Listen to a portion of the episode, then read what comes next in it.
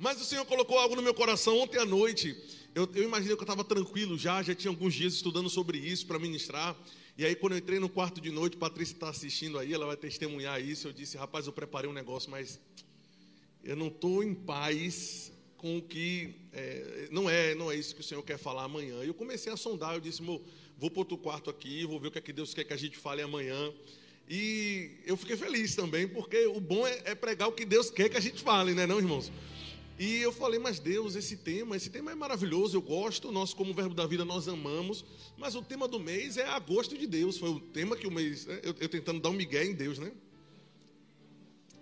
E aí, irmãos, a gente tem essas impressões por dentro, e a impressão que eu tive foi o Senhor falando comigo, Samuel, não é a, a meu gosto, tipo, não é o que eu gosto, não é o que me agrada, né? Aí eu fiz, é verdade, rapaz. Hebreus 11:6. Sem fé é impossível andar a gosto de Deus. Amém, irmãos? Então hoje nós vamos falar sobre fé. E eu disse, Senhor, sobre o que nós vamos falar especificamente? Ele disse, vá para os fundamentos, vá para as bases. disse, mas nossa igreja é treinada, ouve isso, negativo, precisa ouvir de novo. Tem pessoas novas na igreja, então você não vai se constranger de falar exatamente. Então, se você já conhece, já fez o rema, você vai ter basicamente uma aula aqui de, de um, uma aula demonstrativa de fundamentos da fé, né? Mas foi o que o Senhor colocou no meu coração. E, gente, eu já estou caminhando com o Senhor há um tempinho para saber que é melhor seguir a vontade dEle, né? Deus sabe o remédio certo. Então, Deus sabe que nós precisamos ouvir o que nós vamos falar hoje aqui. Então, olhe para seu irmão e diga para ele: Viva pela fé. Diga de novo para ele: Viva pela fé. Bom demais. Não tem como falar sobre fé sem começar por Hebreus capítulo 11, verso 1. Abra lá sua Bíblia. Eu sei que você conhece. Sei que no natural você não, eu já sei decorado, mas abra. O Senhor nos mandou fazer esse exercício novamente, porque nós não podemos ter preguiça, né? de estudar a respeito de fé. Se é fé que agrada a Ele, nós precisamos pelo menos uma ou duas vezes por semana ler alguma coisa a respeito, escutar alguma coisa a respeito, porque para tudo na vida cristã, em qualquer aspecto da vida cristã, nós vamos precisar colocar fé para ver a coisa sair do lugar. Amém, irmãos. Quantos aqui, só para você ter ideia, quantos aqui essa semana precisaram de fé para alguma coisa? Por que todo mundo? Porque é o nosso estilo de vida. Todos os dias nós vamos precisar de fé para finanças, de fé para cura, de fé para multiplicação, de fé para ofertar, de fé para andar em amor, de fé para tudo. Então nós precisamos deixar essa coluna, esse baluarte da fé firme dentro de nós. Judas, lá no, no, no, capítulo 1, se não me falha na memória, o escritor diz que nós devemos batalhar diligentemente pela fé que de uma vez por todas foi entregue aos santos. Ele fala sobre uma batalha diligente para preservar o ensino da fé que nós recebemos. Quer dizer que vai existir uma batalha contrária nos tentando fazer esquecer, esmurecer ou coisas do tipo, nós precisamos descartar qualquer tipo de ensino, ministério, professor, pode ser teólogo, pode ser o que for. Se desmerece a importância da fé, você deve descartar. Eu vou dizer de novo: descarte qualquer coisa que diminua a importância da fé, porque é o nosso estilo de vida, é o único meio pelo qual eu posso agradar ao Senhor. Ah, então nessas igrejas tudo é fé, tudo é fé. Caia fora desse tipo de ensino, porque tudo é fé mesmo. Nós nascemos de novo pela fé. A nossa família em Gálatas é chamada de família da fé. O escudo que nós temos é chamado de escudo da fé. A confissão é a confissão da fé. Então, irmão, caia fora de qualquer pessoa que tente diminuir a importância da fé. Amém? Diga graças a Deus que eu estou numa igreja da fé, onde prega a palavra da fé onde paira o espírito da fé, diga eu estou no lugar certo. Oh, glória a Deus, estou no lugar certo. Hebreus capítulo 11, verso 1. Ah, diz: Ora, a fé é a certeza, diga comigo, certeza. A fé é a certeza das coisas que se esperam. A fé ela é a convicção de fatos que não se veem. Vou ler de novo. A fé é a certeza das coisas que se esperam. A fé é a convicção de fatos que não se veem. A primeira coisa que nós precisamos entender sobre Hebreus capítulo 11, verso 1, que é, é que embora pareça que o escritor esteja falando, passando um conceito da fé, nós precisamos entender que no original a ideia não é uma pessoa passando o conceito da fé, mas é alguém explicando o comportamento da fé. Eu não sei como é que está na epígrafe aí na sua Bíblia. A, a, a epígrafe é o títulozinho que está acima do, dos capítulos. A maioria está a natureza da fé. Concorda comigo? Porque a ideia no original é essa. Ele não está explicando um conceito. Ele está falando sobre um posicionamento, sobre um comportamento. Tanto que esse a fé é, esse é aí no, no, no grego, no original, é este. Essa palavra está justamente apontando para alguém. Ela é usada em todo o Novo Testamento. Apocalipse capítulo 21, verso 8. Poderia citar vários outros textos, quando diz esse, os cães, os, os, os ladrões ficaram de fora. Toda vez que está apontando para uma terceira pessoa, é essa palavrinha que aparece aí. Então é como se o escritor estivesse dizendo: olha, está vendo aqui a fé a fé como uma pessoa, ela tem uma postura, ela tem um posicionamento. É por isso que está aí a natureza. Você já viu alguém, isso é muito comum aqui, né? principalmente aqui para nós em Salvador, já vi várias pessoas falando isso. Olha, fulano, fulano tem uma natureza, viu que eu vou te dizer, né? O que, é que, a gente está querendo dizer? Que existe um certo padrão de comportamento que está intrínseco a ele, pertence a ele, ele vai agir assim, porque é dessa forma que ele age. Você está entendendo isso? Pronto, esse texto está falando sobre a natureza, o posicionamento da fé, a postura que a fé tem. Só que parece que está escrito a respeito de um conceito. Ora, a fé é a certeza das coisas que se esperam. Mas aí nós precisamos entender o significado, né? entender melhor, não o significado, porque certeza é uma palavra que se aplica ao original, não, não há problema quanto a isso. Mas quando nós lemos essa palavra certeza no grego, nós temos a palavra rupostasis. Ontem, quando eu estava estudando sobre isso, porque o Senhor só me falou que ia falar sobre isso ontem à noite, então eu tive que, que madrugar um pouquinho né, no horário para poder estudar um pouco. Ah, eu sempre tive dificuldade para entender o que rupostasis quer dizer, porque eu não acho, eu não consigo encontrar no português uma palavra que pegue o mesmo sentido que está no original. Né? Tanto, tanto os dicionários em grego, como os, os estudiosos, né, que eu estava estudando ontem, quanto Rick Rennie e várias outras pessoas que estudam grego e conhecem a língua grega. Todos que eu estava estudando são em inglês. E é engraçado que em inglês existe um sentido que, para mim, eu, eu, não consigo traduzir essa palavra. Você sabe, graças a Deus, eu não tenho dificuldade de escutar, ler ou coisas ou materiais em inglês. Tenho desenvolvido isso desde a adolescência. Agora, observe: Existe um termo em, em, inglês que eu não, eu não sei traduzir ao pé da letra para o português. Eu acho que não existe. Não é à toa que nós migramos essa palavra, nós utilizamos essa palavra em inglês no nosso vocabulário. Quantos já ouviram falar da palavra stand-by? Nós falamos stand-by, né? Pronto. Quando nós pegamos rupo e tassis, que é o que forma certeza, rupostasis, nós temos rupo, que é a palavra, eu vou explicar no inglês para você ter o um sentido. Nós temos a palavra stand, que é permanecer né? We stand together. Nós estamos, nós permanecemos juntos. Stand é permanecer. Tudo bem, nós temos essa palavra que nós podemos traduzir ao pé da letra no português. Mas aí nós temos o by no final. Por exemplo, esse aparelho aqui foi feito, foi produzido by Apple, pela Apple. Se nós fôssemos traduzir no português, ficaria um pouco estranho, né? Permanecer pela. Não tem como no português a gente achar uma palavra que tenha mas aí, nós, graças a Deus, nós temos nos equipamentos eletrônicos essa função que é chamada stand-by, né? Você, você entende o que é essa função que, por exemplo, tem na sua TV, né? mesmo que você não saiba.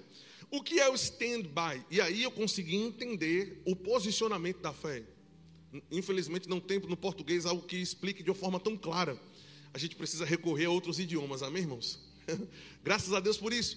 Mas veja, o que é o stand-by? Você tem uma televisão, a televisão está mostrando lá a imagem, você está assistindo normalmente, e aí você decide, entre aspas, desligar a televisão. Então você pega o controle e desliga. Você sabe que ela não está desligada, porque ela permanece conectada à fonte, permanece presa ao que produz a imagem, mesmo que a imagem não esteja aparecendo.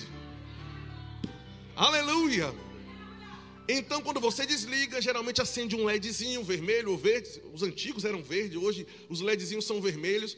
E aí tem escrito lá do lado daquele LEDzinho a palavra stand-by. Tem uma imagem, eu pedi para o pessoal colocar a imagem aí. Tem a primeira. Não, não, não, a imagem não, varão. Aí tu quer jogar minha, minha já no começo, no final, no começo, vigia. Esses aqui são os equipamentos para quem é mais antigo. Né? Geralmente era isso aqui. Aí bota outra imagem do stand-by que eu coloquei aí. São duas TVs. Pronto, são essas luzinhas que aparecem aqui. Pode tirar. O que eu quero explicar é o seguinte: é que essa TV, embora não esteja mostrando uma imagem, nada está sendo revelado à sua visão. Ela está dizendo: eu estou conectada ainda. Eu não me desapeguei da fonte. Eu estou agarrado ao que me dá energia para produzir a imagem. Você tem, oh, aleluia.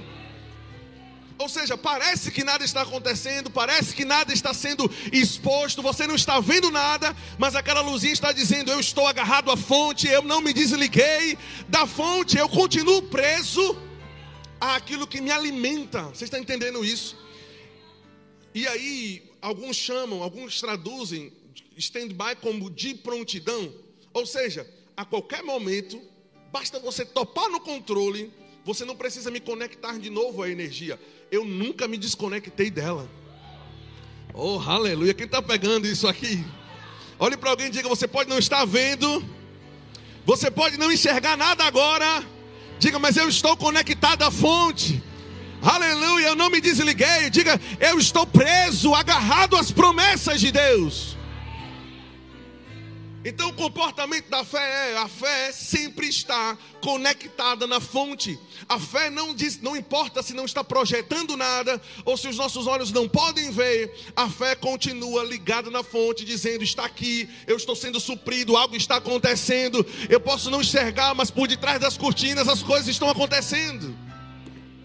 Aleluia. Foi como, foi como quando Jesus amaldiçoou a figueira, e aí, naquele momento, aparentemente nada aconteceu, até porque o comentário que Pedro fez foi um comentário posterior, no outro dia, retornando pelo caminho. Aí então, quando algo visível apareceu aos olhos de Pedro, Pedro disse: Olha, Senhor, a figueira que o Senhor amaldiçoou secou. Mas na verdade o comando Deus tinha dado no dia anterior. Está entendendo? E uma vez eu perguntei ao Senhor: por que não aconteceu na hora? Aí ele diz para mim: Quem disse a você que não aconteceu na hora? A minha palavra foi na raiz do problema. Ou seja, imaginemos aqui, por favor, que aqui é o nível da terra, e aqui está a figueira plantada, a, a copa aqui dela, e aqui estão as raízes. Presta atenção, a palavra de Deus foi para um campo em que os nossos olhos não conseguem ver. Não quer dizer que não está. Oh, aleluia.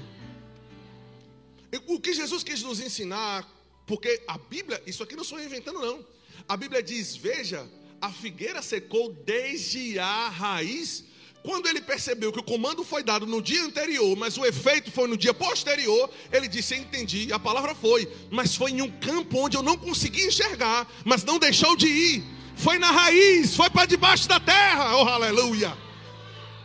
É por isso que tem confissões, palavras, declarações de fé, que talvez você não enxergue o resultado agora, mas você precisa entender, oh, aleluia, que a palavra foi na raiz. Atacou a raiz e tendo atacado a raiz, por consequência, ataca toda a árvore. Aleluia. Aleluia. Eu sei que tem confissões que são instantâneas. Geralmente, essas confissões que nós fazemos, que algo acontece rápido, geral, nós deveríamos chamar mais de dom da fé do que confissão. Porque confissão na Bíblia requer perseverança. Quando você declara algo e rapidamente acontece, você pode não ter percebido, mas o dom da fé estava em operação. Estamos falando sobre confissão de fé. Você fala hoje, fala amanhã, não vê nada, mas você fala, vai acontecer, vai chegar, o dinheiro vai chegar, o marido vai voltar, o menino vai se converter, não importa o que você está crendo. Aleluia, foi na raiz. Quando alguém te perguntar, mas não está acontecendo nada, qual é a resposta? Aleluia! Mas, mas deixe de ser besta, rapaz, que nada está acontecendo. Fique tranquilo. Está acontecendo em um lugar onde você não consegue enxergar. Mas não deixou de ir. Quando alguém pega, eu, eu não, definitivamente não sou pescador, mas aí o nosso pastor é. Né? Tem, a, a, além de ser algo difícil, é algo que para mim é. Eu não consigo ficar parado esperando uma coisa chegar assim.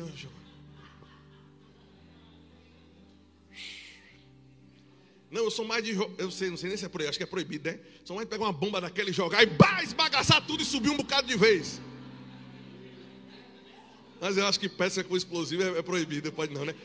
Corta isso aí da edição.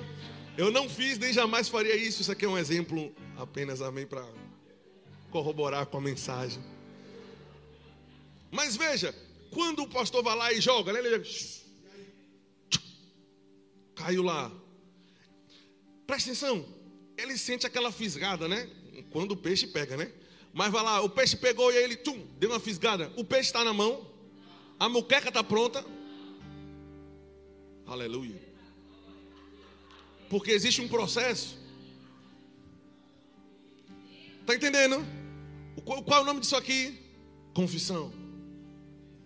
Ele é fiel para cumprir, ele prometeu, ele nunca falha, ele vai abrir a porta, ele vai suprir, ele é poderoso para fazer infinitamente mais. Não importa o que eu esteja vendo, sentindo, não importa, as minhas emoções não me guiam. Eu sou guiado pela palavra de Deus, eu sou guiado pela fé. Está chegando até que o bucha pula para fora.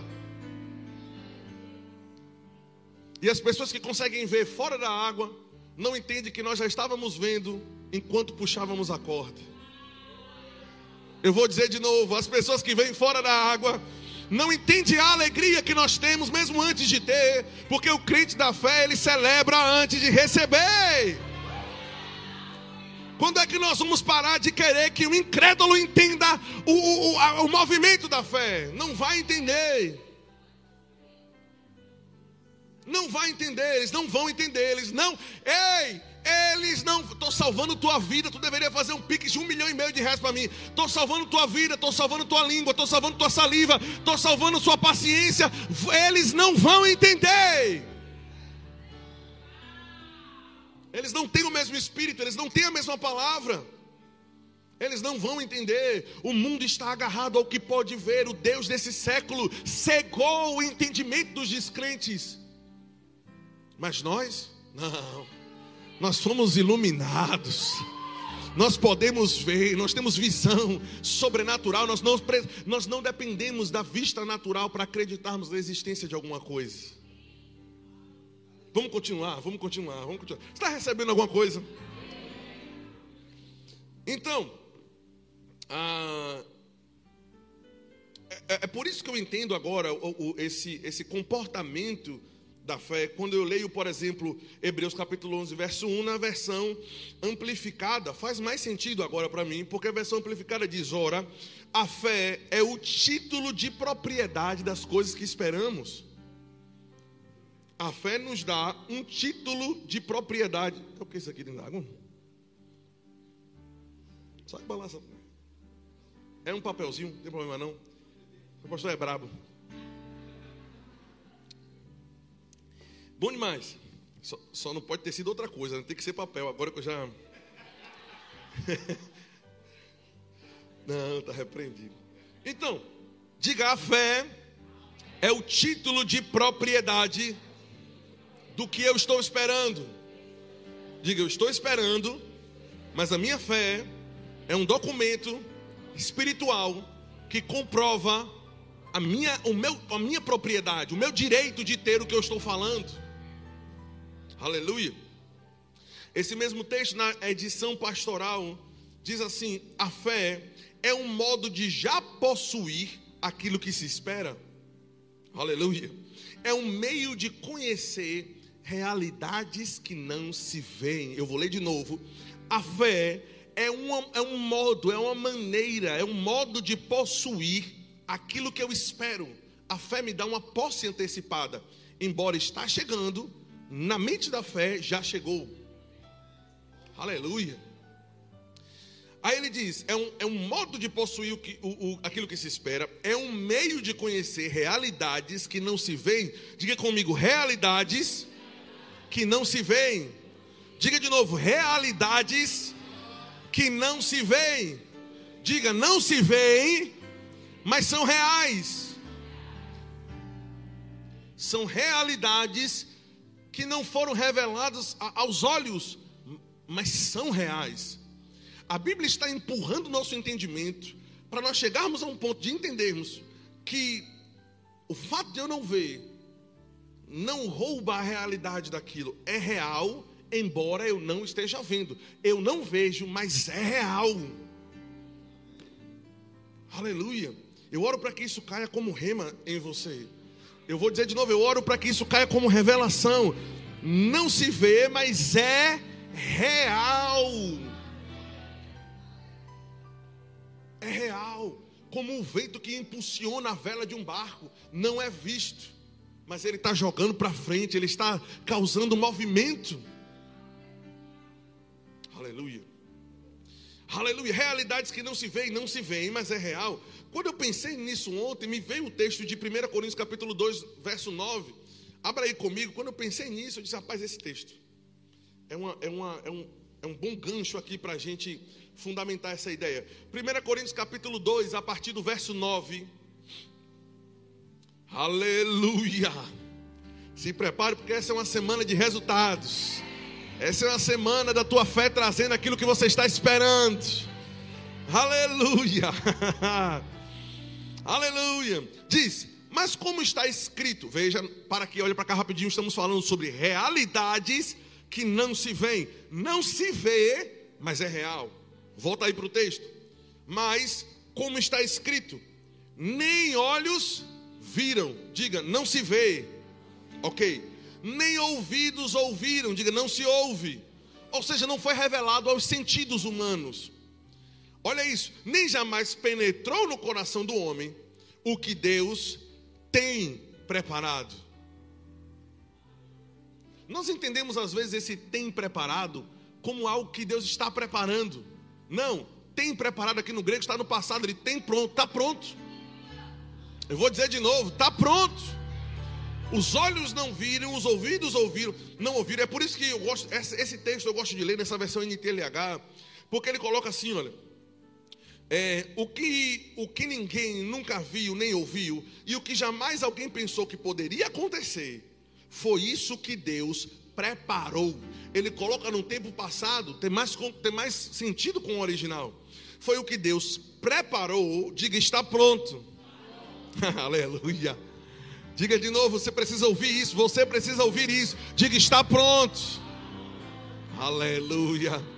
Alguns pegaram com a mente. Eu quero que você pegue com o espírito. Diga: está pronto. Aleluia. Olhos não ouviram, não viram, ouvidos não ouviram, nem jamais penetrou no coração do homem o que Deus tem pronto.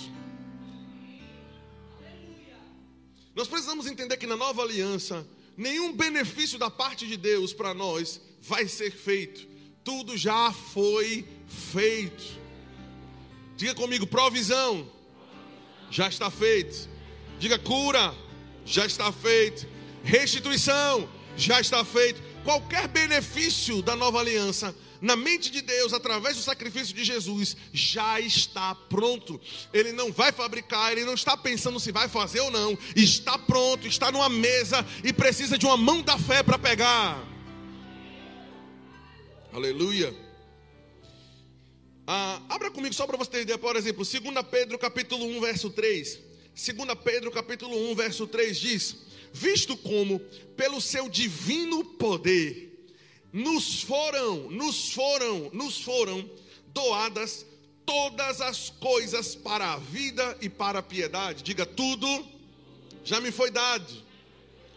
Aí você vai, por exemplo, para, por exemplo, para Hebreus capítulo 9, verso 11 Hebreus capítulo 9, verso 11. Mas Cristo, tendo vindo como sumo sacerdote dos bens já realizados. Quem está lendo comigo aí? Os bens que estão disponíveis através do sacerdócio de Cristo, do ministério dele à direita de Deus intercedendo por nós, tudo que pode vir a partir dele, na verdade já veio. Ele é o sumo sacerdote dos bens já realizados. Como é que está escrito na sua Bíblia esse texto aí? Sumo sacerdote do quê? Dos bens já realizados. Aleluia. Diga para alguém, já está pronto. Aleluia. Não, você falou de uma forma natural. Fala com cara de profeta, diga para ele, está pronto. Está pronto, está pronto, está pronto, está pronto, está pronto. Ei, está feito, está feito. Aleluia. E poderemos ler vários outros textos, 1 Coríntios 3, se eu não me engano, verso 21, tudo é vosso, por exemplo. Ele diz a vida, os céus. Ele diz até Paulo, Apolo ou Cefas, ele diz tudo é vosso.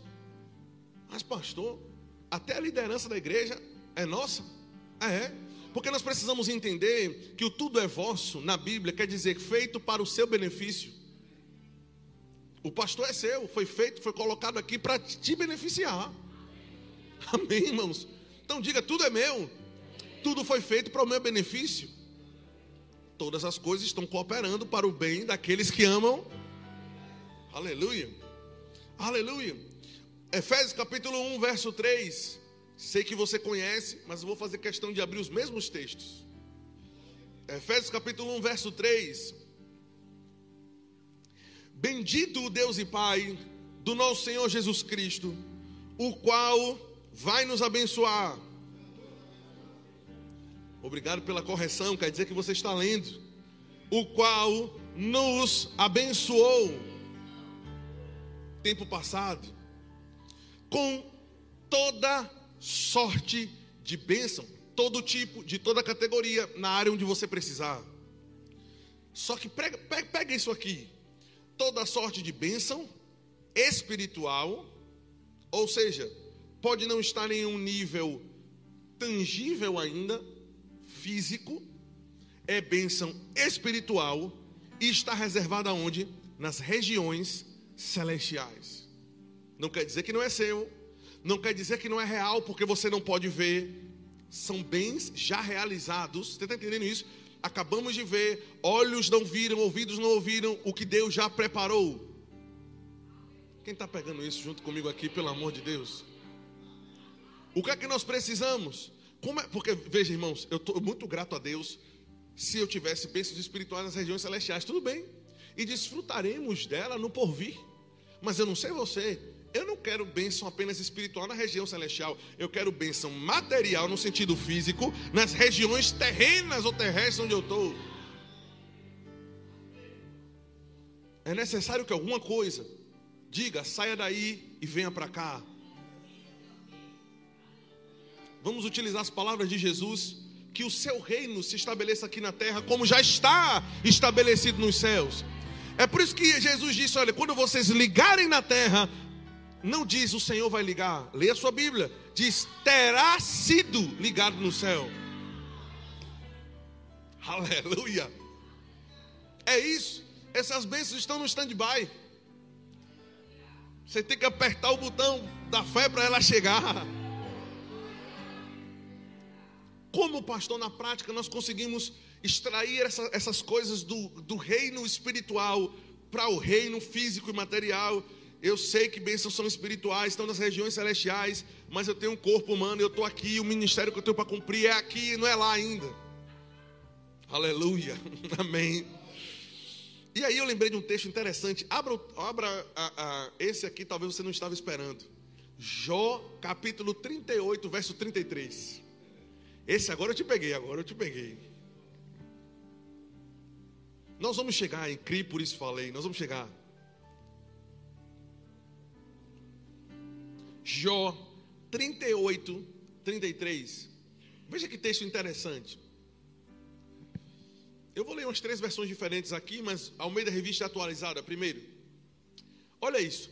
Sabes tu, sabes tu as ordenanças dos céus? Ou podes estabelecer o domínio delas, delas quem? Das ordenanças. Podes estabelecer o domínio delas sobre a terra? Preste atenção na pergunta que Deus está fazendo para Jó. Você sabe as ordenanças, a regra, o regimento do céu, e como o céu, as regras dos céus podem influenciar a terra? Eu vou ler em outra versão, vai ficar mais claro para você. A versão O Livro diz assim: Sabes tu as leis do universo e de que maneira os céus influenciam a terra? Pergunta para o seu irmão: Você sabe? Você sabe como o céu influencia a terra? Aleluia. Você sabe de que maneira o governo, as ordenanças, de que forma o céu consegue influenciar, moldar, tanger, mexer, mudar as coisas na terra. Uau! Quando eu li isso aqui, eu fiquei arrepiado. Nós sabemos, nós sabemos como o espiritual pode mexer no natural.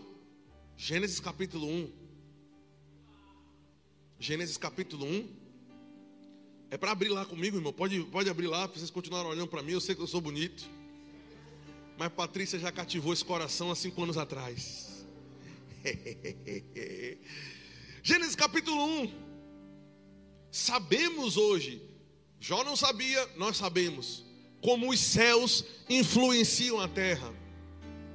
Nós sabemos. Diga eu sei. No princípio criou Deus os céus e a terra, a terra, porém, era sem forma e vazia. Onde Deus estava?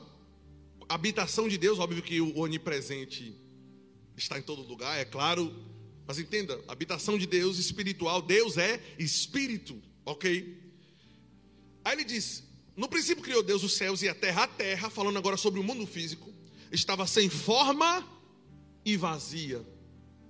Como é que o céu consegue dar forma a coisas na terra que estão sem forma? Como é que os céus conseguem dar forma a tua conta bancária que pode estar piscando vermelho. Como é que os céus podem dar forma, pode colocar em forma o coração de um homem que está duro? Como é que os céus pode dar forma, a forma original a um órgão que está lá cometido por um câncer, por qualquer tipo de doença? Como os céus podem influenciar as coisas na terra? A terra estava sem forma. Como é que os céus podem influenciar ao ponto de mudar? Disse Deus. Aleluia. Disse Deus: haja luz, houve luz. E viu Deus que a luz era boa e E disse Deus: apareça firmamento na, das, nas águas. Lá embaixo, ajuntem-se as águas. Lá embaixo, produza a terra relva. Verso 22: E os abençoou, dizendo: Sede fecundos, multiplicai-vos, enchei a terra, multipliquem-se as aves, produz a terra seres vivos, como os céus influenciam a terra. Haja, apareça, ajunte-se, multiplique, cresça, venha, mude, saia, entre. Aleluia! É dessa forma que os céus influenciam a terra. Eu vou ler mais um texto que eu acho que você não se convenceu, ou a palavra está profunda demais. Vamos ler mais um texto. Isaías capítulo 46, verso 9. Isaías 46, verso 9 diz: Lembrai-vos das coisas passadas da antiguidade, que eu sou Deus, e não há outro, eu sou Deus, e não há outro semelhante a mim, que desde o princípio anuncio o que vai acontecer, e desde a antiguidade eu falo de coisas que não se sucederam eu comunico coisas que estão ainda por vir, eu falo antecipadamente. Eu primeiro falo, depois acontece. Vou ler outro texto, ainda em Isaías 42, verso 8. Estamos ensinando os princípios da fé, sobre como viver pela fé. Você está aprendendo alguma coisa nessa manhã? Eu sou o Senhor, este é o meu nome. Não darei 42:8. Não darei a minha glória a mais ninguém não consinto em partilhar louvores com ídolos. Tudo que eu declarei se realizou. Aleluia. Diga, tudo que eu declaro se realiza. Aí ele diz: E agora vou declarar novamente o futuro, antes que aconteça. Vou declarar o futuro antes que aconteça. Antes de acontecer, existe uma declaração. Aí ele diz: juntem-se a esse coro. Ou seja, Falem também vocês. Não, você não pegou isso não. Juntem-se a esse coral. Aleluia. Irmão, pega pelo Espírito, irmão. Amém. Deus está falando contigo. Conosco, aliás. Ou seja, fale também, vocês igualmente, cidades do deserto, Kedar e Sela, e, vo e vocês também, habitantes dos cimos das montanhas. Continuando, que as terras distantes, onde o sol se põe, glorifiquem o Senhor e cantem o seu forte poder. O Senhor será um poderoso guerreiro, cheio de zelo para com seus inimigos. Dará um grande brado e sujeitará os seus adversários. Como é que Deus para os adversários? Um grande brado. Vá pegando isso. Eu já dei alguns gritos da fé que sujeitaram alguns adversários. Não, irmão, eu estou pregando para espirituais mesmo. Se você está tentando entender em um nível natural, você vai perder o fio da meada. Ok? Aí ele diz: Por muito tempo me calei, estive silencioso, mas agora gritarei com força. Aí ele diz: Como uma mulher que está para ter um filho. Irmão, não é qualquer tipo de grito, não. Não é qualquer tipo de confissão. É como uma mulher que está para ter um filho. A confissão da fé, ela é ousada e intrépida. Não tem espaço para timidez no meio da fé. Aí ele diz: Olha isso, darei esse grito. Olha isso, nivelarei as montanhas e elevações. Espera aí.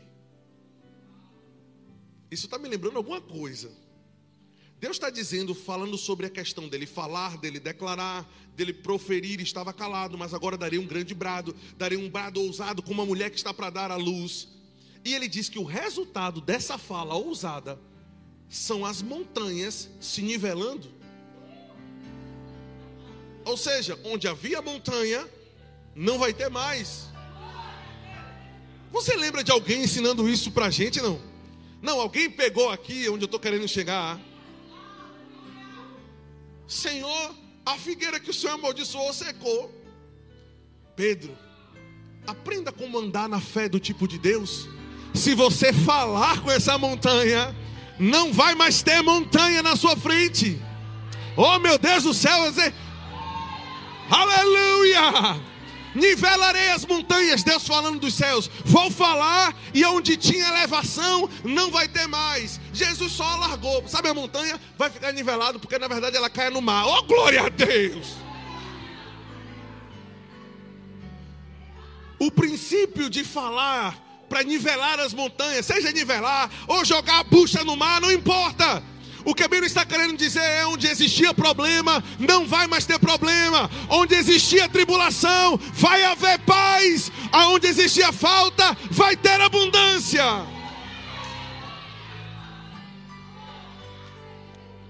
É dessa forma como os céus influenciam a terra. Eu falo, a terra se treme. Eu falo, as montanhas se derretem. Ele levantou a sua voz e a terra estremeceu. O Senhor dos Exércitos está conosco. Aleluia. A voz do Senhor, poderíamos ler lá, é como o som de muitas águas, a voz do Senhor quebra o cedro do Líbano, que é uma árvore fortíssima, com raízes grandes. A voz do Senhor tora no meio, pá! A voz do Senhor é a palavra dele. A palavra dele em sua boca é como Deus falando.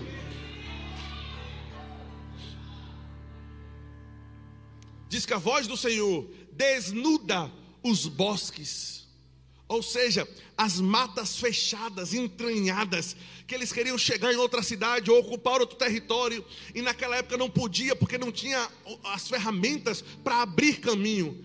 Ele disse: Rapaz, esse caminho que a gente não passa, a voz do Senhor abre caminho no meio de coisas que estão Oh, aleluia. O que nós precisamos entender? Ah, Pai, então fala Deus, fala Deus, que o bosque vai se abrir. A ideia no Novo Testamento não é mais essa. A ideia é: você fala com a montanha agora. Este é o meu filho amado, a ele ouvi. Deus liberou naquele dia, naquele monte, uma ordem para todo o universo. Naquele momento só tinha este como um filho. Tem mais algum filho de Deus? Co-herdeiro com Cristo, herdeiro da mesma bênção. Se o universo recebeu o comando da parte de Deus de obedecer ao que Cristo fala, vai obedecer ao que você fala também. Aleluia. Esse é meu filho amado Wilson, a ele ouvi. Esse é meu filho amado, a ele ouvi.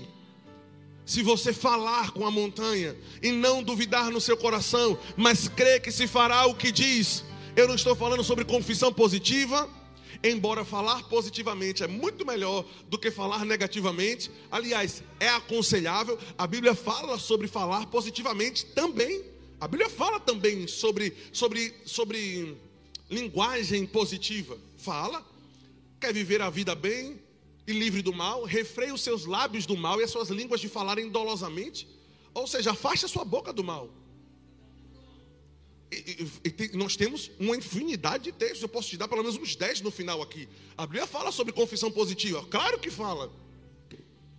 Mas falar positivamente não é a mesma coisa eu, do que eu estou falando aqui. Eu estou falando sobre você colocar a palavra de Deus em sua boca. Falar o que está escrito.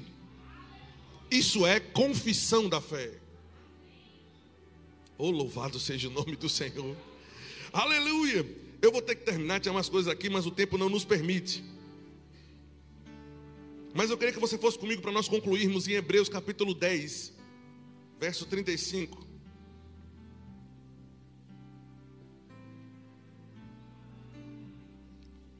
Deus de misericórdia, tem ser ainda. Bora, gente, vamos terminar em nome de Jesus. Senão o bicho pega no final. Vamos embora. Hebreus 10, 35. Não abandoneis, portanto, a vossa confiança, porque ela tem grande galardão. O louvor pode subir. Com efeito, tendes necessidade de perseverança, para que, havendo feito a vontade de Deus, alcanceis a promessa. Porque ainda dentro de um pouco de tempo, aleluia, olhe para alguém e diga: falta pouco. Aleluia. Essa palavra pouco aqui no grego é a palavra micron, da onde nós tiramos a palavra, por exemplo, para microscópio. Falta muito pouco. Diga para ele: você não pode desistir. Não abra mão da sua confissão de fé. Diga para ele assim: ó, falta muito pouco. Diga para ele profeticamente: diga, falta muito pouco. Não abra mão da sua confissão de fé. Porque dentro de pouco tempo, aquele que vem virá e não tardará, todavia o meu justo viverá pela fé.